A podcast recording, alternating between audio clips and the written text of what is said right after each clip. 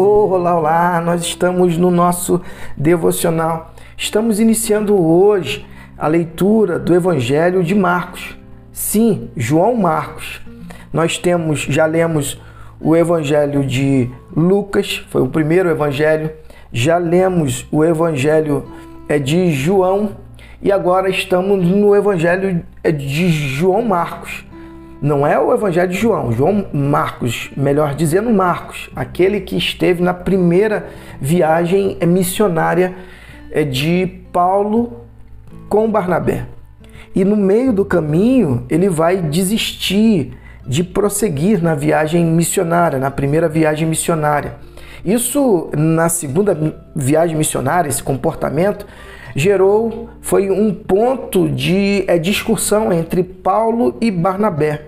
Haja vista que Barnabé queria levá-lo, porém Paulo não queria, porque ele tinha leitura de que possivelmente Marcos poderia voltar atrás. Mas o fato é que durante o período de tempo que é, Marcos desenvolve um relacionamento mais profundo com Cristo e a maturidade adquirida na caminhada da fé, ele é, começa a ser considerado é, extremamente importante dentro do contexto é, cristão. E aí você vai ver lá em Colossenses é, 4, 10, que Paulo orienta os colossenses que deveria receber é, é, João Marcos bem. Além disso, ele vai é, falar em Filemon, Filemon é 24, que ele era um companheiro de trabalho. E também ele vai dizer em 2 Timóteo 4,11 que ele é útil no ministério. E 1 Pedro 5,13, Pedro vai chamá-lo de meu filho Marcos. O fato é que esse é, homem de Deus, como qualquer um de nós, vivenciou um momento difícil de conflito da sua fé, da sua chamada.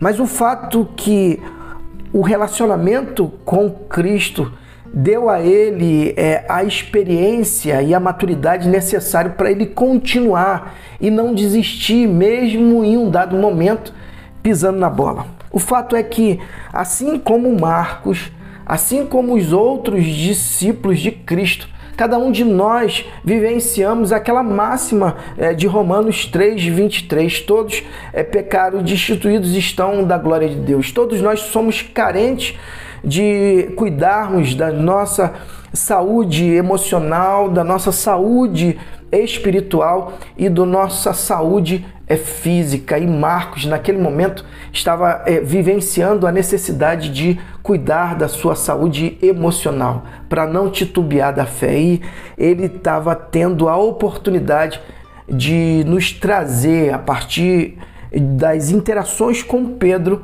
a perspectiva que teve em relação à história daquele que marcou a minha sua vida. É justamente essa história que vai ser contada por Marcos de uma forma bem é, sucinta, objetiva, mas impactante. Por isso eu quero convidá-lo e convidá-la a estarmos nessa leitura de Marcos, o Evangelho de Marcos, com o objetivo de trazer a, no nosso devocional uma reflexão daquilo que Jesus vivenciou, daquilo que Jesus quer que venhamos a vivenciar e daquilo que Marcos foi impactado, as boas novas de salvação.